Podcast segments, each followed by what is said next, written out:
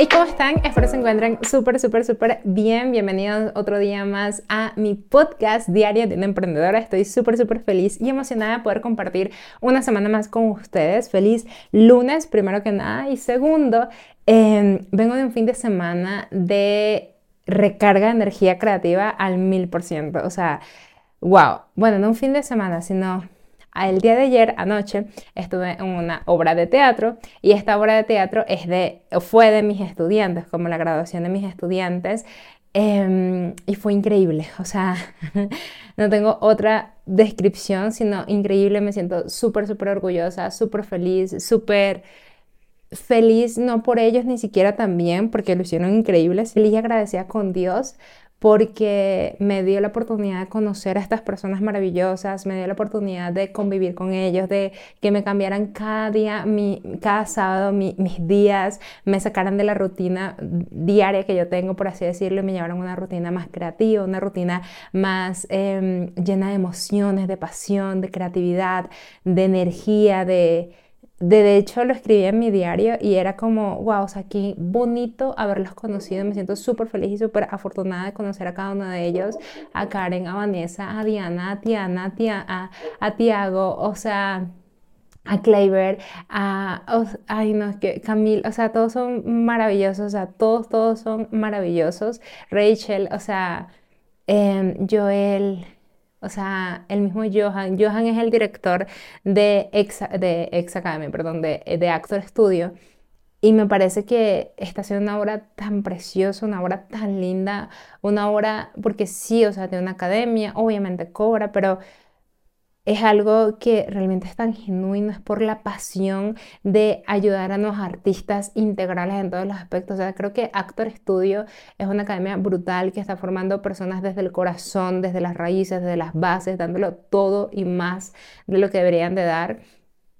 Y me emociona demasiado, quería dar como que este segmento únicamente para ellos porque de verdad estoy súper, súper agradecida con Dios por haber recibido ese mensaje en enero de, de Johan diciéndome, oye, eh, estoy buscando un profesor eh, de marketing digital que sepa marketing digital y marca personal, em, no sé si conocerás a alguien y yo así como que, pues yo te puedo ayudar y me salí de mi zona de confort totalmente y hoy por hoy me siento súper bendecida y súper afortunada de, de haberme salido de mi zona de confort, de ir todos estos sábados a Bogotá, de explorarlos, de conocerlos, de abrazarlos. Ay, no, o sea, no tienen idea de la emocionalidad que tengo hoy en este momento y verlos en tarima y ver todo su trabajo materializado y todo el esfuerzo porque vi que día a día y estaban dándole, se trasnochaban, iban a ensayos, iban a 20 mil cosas y aún así tenían sus propias vidas eh, aparte de la parte del mundo de la actuación.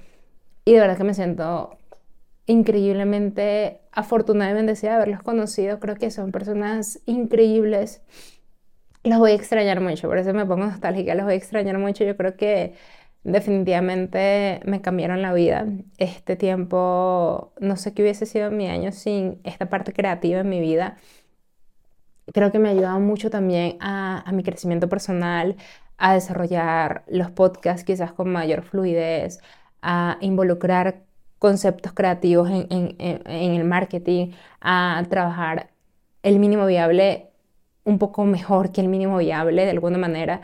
Y, me siento de verdad increíblemente feliz, genuinamente feliz y afortunada de haberlos conocido y que se cruzaran en mi vida. Me siento increíblemente afortunada de, de haberlos tenido un ratito en mi vida y, y, después de haberles impactado de alguna manera también a ellos, este, estoy esperando sus podcasts porque todos tenían tarea de poner podcast, pero bueno, con el tema de, del ensayo, la obra y demás, pues obviamente como que se desviaron un poquito, pero estoy esperando sus podcasts. Ojalá que si lo hagan y si lo hacen, se los voy a dejar en lista de reproducción para que ustedes lo vean son podcasts para que los conozcan, o sea, son, son niños increíbles, o sea, son personas increíbles y, los admiro mucho. Los admiro, los honro, los respeto, los quiero y, les deseo solamente bendiciones en su vida. si alguno de ustedes me está escuchando, Rachel que a veces me escucha, le voy a decir que me escuche, pero de verdad, muchísimas gracias. Bueno, eh, y para que nadie se sienta descartado, Camila, o sea, me sé el nombre de todos. o sea, Edison, eh, es que son, un grupito muy, muy chiquitico, o sea, de verdad. Eh, Katy, Karen, o sea, de verdad, gracias chicos por estar en mi vida. María Alejandra. Gracias por estar en mi vida. Eh, María Alejandra se una beca ayer, qué emoción. Entonces, gracias por estar en mi vida, los quiero mucho, les deseo muchísimos éxitos, muchísimos, muchísimos éxitos y bendiciones. Sé que este podcast no era como para desahogarme con ustedes, pero están aquí en mi corazón y, y quiero que el mundo los conozca, así que trabajen su marca personal al mil por ciento, por favor. Fuera de esto, hoy quiero hablarles un poco sobre... Em, el, mínimo viable, ¿vale? Quiero hablarles, o sea, quiero hablarles de varias cosas, pero en este momento quiero hablarles sobre, un poco sobre el mínimo viable. ¿Qué quiere decir esto del mínimo viable? Cuando tú emprendes eh, lo que sea que vayas a emprender, muchas veces el, éxito no está asegurado. De hecho, el éxito nunca está asegurado aunque tú estudies y, preveas todo, ¿no? O sea, el éxito al final, el éxito, y aquí se habla de un, de un éxito monetario, nunca está asegurado. Entonces, ¿qué, nos, ¿qué es lo que nosotros tenemos que hacer? en lugar de perder, entre comillas, el tiempo y crear algo desde cero y demás, yo te recomiendo que sí o sí trabajes tus mínimos viables, o sea, trabajes todo en función de un mínimo viable. ¿Qué quiere decir esto? Que si vas a hacer un infoproducto, hagas el mínimo de que puedas hacer de eso. Lo mínimo que puedas hacer, que sea algo, lánzalo. Y lánzate al agua y lánzate a nadar. Porque lo peor que pueda pasar es que quedes en la misma situación en donde estás. Lo mejor que puede pasar es que vendas, de que realmente guste y que ahí te sientas a mejorar el producto. ¿Vale? De hecho, no sé por qué le tenemos tanto miedo como emprendedores a los reembolsos, cuando sí, hay gente viva que nada más te compra un producto para ver qué es lo que tienes, hackearte el producto y revenderlo por ahí en plataformas más baratas. Eh, sí, hay gente así. Pero hay gente que te reembolsa el producto porque hay una inconformidad. Tú cuando reembolsas un producto es porque tienes una inconformidad. Entonces, esa inconformidad es lo que te hace a ti mejorar. Las críticas, aunque suenen muy mal, nos hacen mejorar las críticas. Eh, yo no, o sea, sí, sí creo mucho en lo que son las críticas eh, asertivas, empáticas, críticas constructivas y también creo mucho en las críticas destructivas. Pero al final la crítica en general es lo que te hace mejorar. Es decir, que si a ti te dicen, oye Angie, em, no sé, tienes que mejorar el micro, pues, o sea, el sonido de tus podcasts, yo voy a mejorar el sonido de mis podcasts. Me va a doler en el ego porque el ego se eleva y dice, ah, ¿cómo es esta persona que me va a decir que yo tengo que mejorar el sonido de mis podcasts cuando yo estoy haciendo lo mejor de mí? Estoy, ya no sabe, no, o sea, ego, cálmate están diciendo algo en pro de tu mejora, tienes que mejorar, ¿vale? Yo soy muy del concepto, muy del concepto mínimo viable. O sea, yo te voy a decir a ti, haz lo mínimo viable siempre, ¿ok? Eh, y una vez que hagas el mínimo viable, ahí sí mejora sobre la marcha, ¿vale?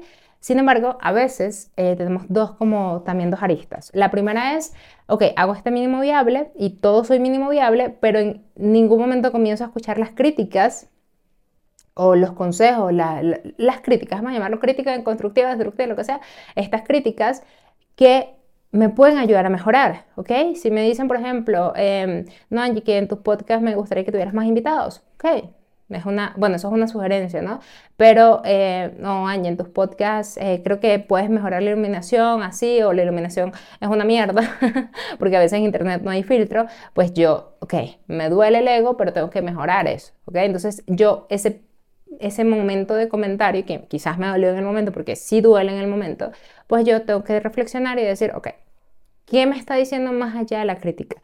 De hecho, esto lo aprendí en, un libro, no me acuerdo cuál era el libro porque lo escuché en audiolibro, y era que decía, em, tú eres mente abierta. Y quiero que te hagas esta pregunta. Yo en ese momento entendí que no soy tan mente abierta o no era tan mente abierta, tan mente abierta como yo pensaba que era.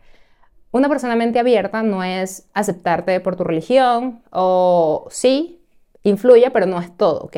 Una persona, yo creía, yo me creía 100% mente abierta porque a mí me da igual qué religión eres, me da igual qué raza eres, me da igual, em, no sé, qué gustos sexuales eh, tengas, que, o sea, me da igual muchas de esas cosas, ¿ok? Porque al final soy mente abierta, o sea, no tengo por qué meterme en la vida de nadie en el sentido de em, cuestionar a alguien, ¿ok?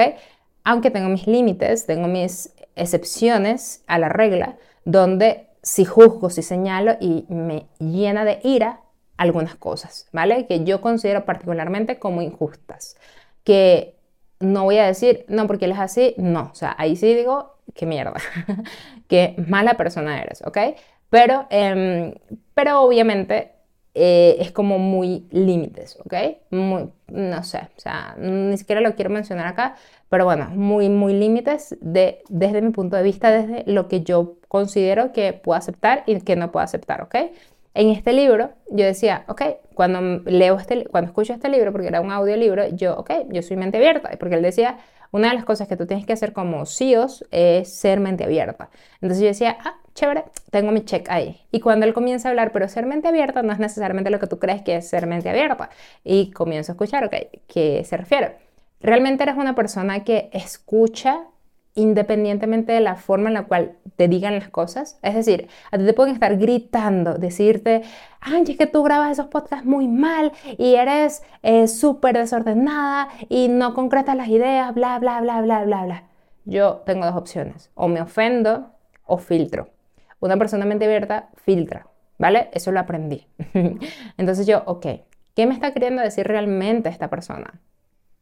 Comienzo a escucharla comienzo a quitar todo lo que me hiere, con lo que hiere el ego, por así decirlo, comienzo a, eliminar todo, a escurriñar y comienzo a filtrar y, ok, me está diciendo que eh, tengo que tener una línea narrativa a nivel de mis podcasts mucho más marcada para que las personas sepan que mis podcasts eh, van estos es tema 1, tema 2, tema 3, tema 4 y que tengan una línea narrativa y que no sea tan una conversación de lluvia de ideas, por ejemplo, ¿vale? Me va a doler en su momento, porque yo creo que lo estoy haciendo bien, por así decirlo, pero al final tiene razón. Y ser mente abierta se trata de eso. Ser mente abierta eh, se trata justamente, un poquito de calor.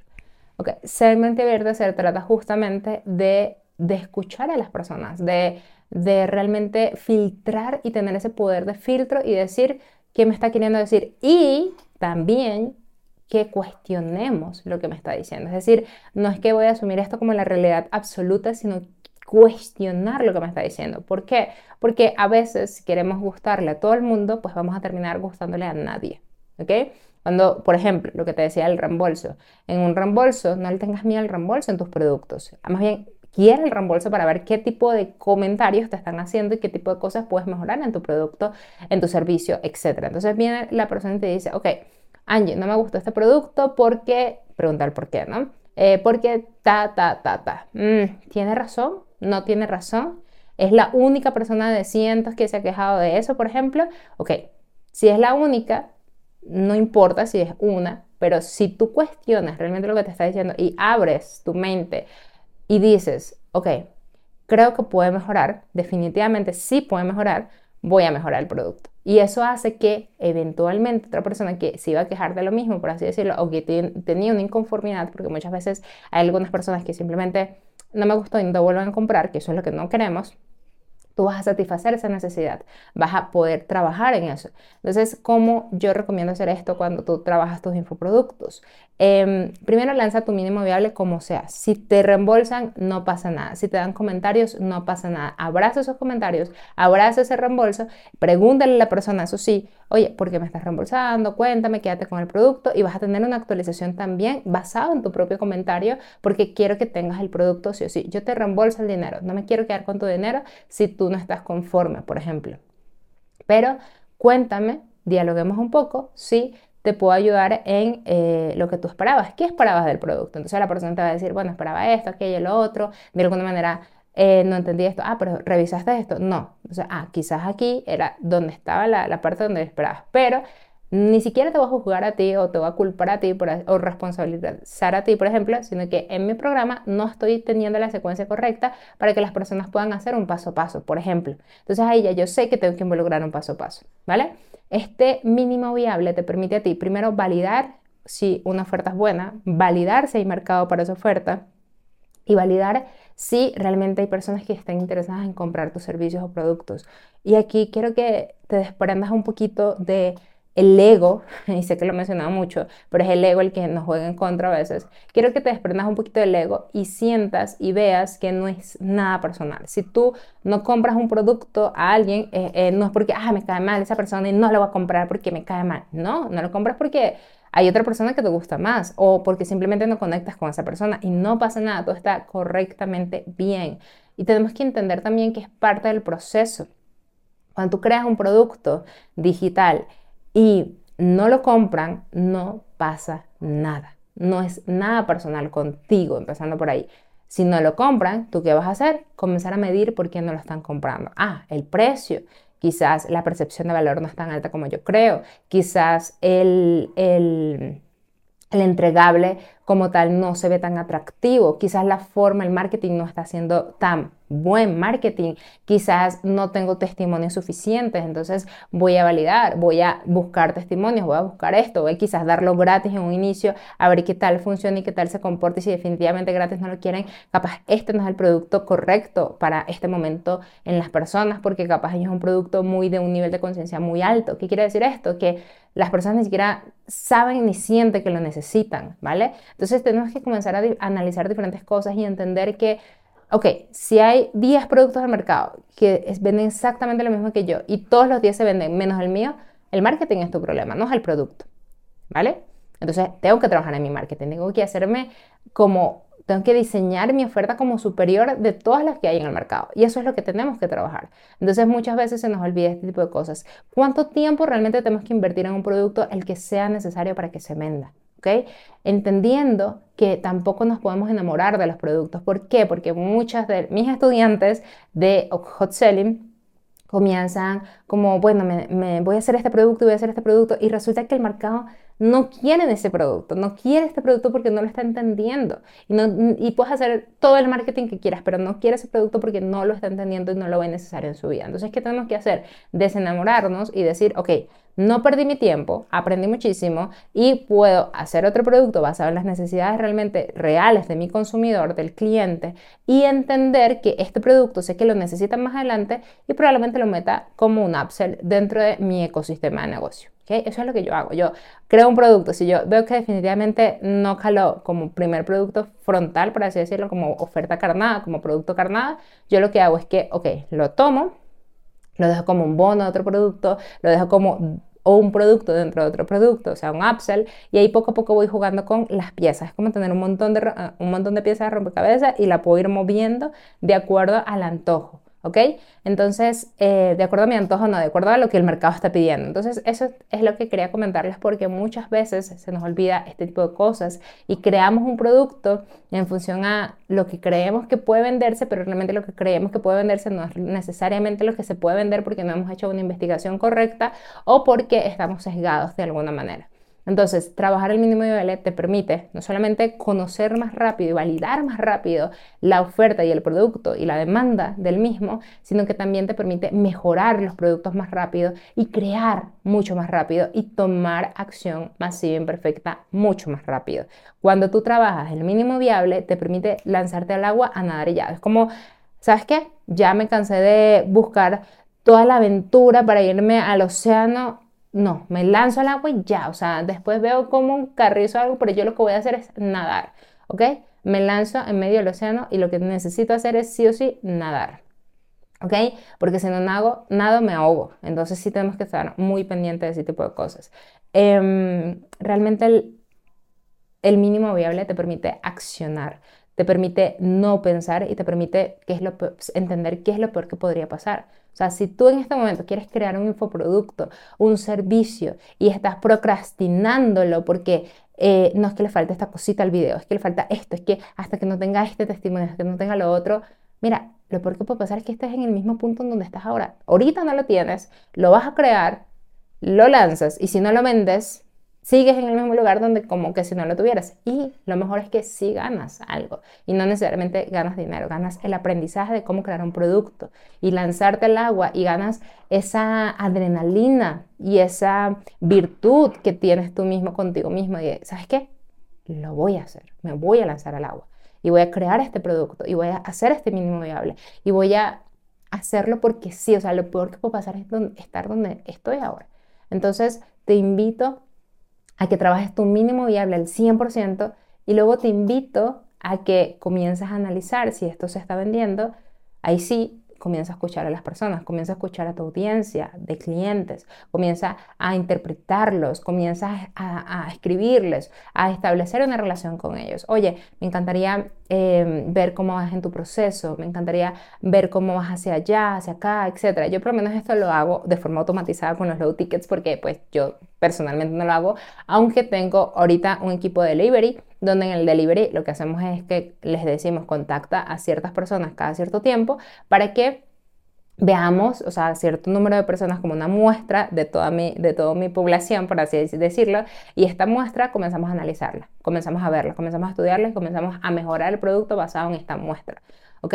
Em, pero en general yo lo que hago es hacer un seguimiento a estudiantes en email marketing. Es decir, que si tú eres estudiante mío, tú sabes perfectamente que si recibes un mensaje cada cierto tiempo, de hecho tengo la automatización por un año, donde em, te preguntan cómo vas, te da más recursos adicionales, te dice cuáles son las secciones, en, qué tipo de secciones eh, puedes encontrar qué cosas, más o menos si ya tengo estudiantes aplicando las metodologías comienzo a escribirles, por ejemplo, ah, sabes que Alex hizo esto, eh, Alejandra empezó a aplicar esto y le así, asado. Entonces comenzamos como que a analizar todo esto porque esto nos permite a nosotros mejorar e incentivar también a los estudiantes. Y cuando tú incentivas a un estudiante, pues haces que termine la persona y que comience a aplicar las cosas.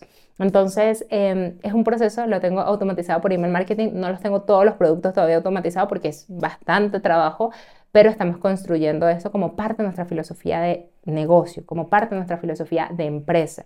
Entonces, obviamente ustedes saben, bueno, en el podcast pasado lo vieron, que estoy trabajando toda la parte de procesos, toda la parte interna del negocio, porque tengo que verme como una empresa. Si yo realmente quiero escalar en el tiempo, tengo que comenzar a verme como una empresa y esto es parte de los procesos y requisitos fundamentales de una empresa.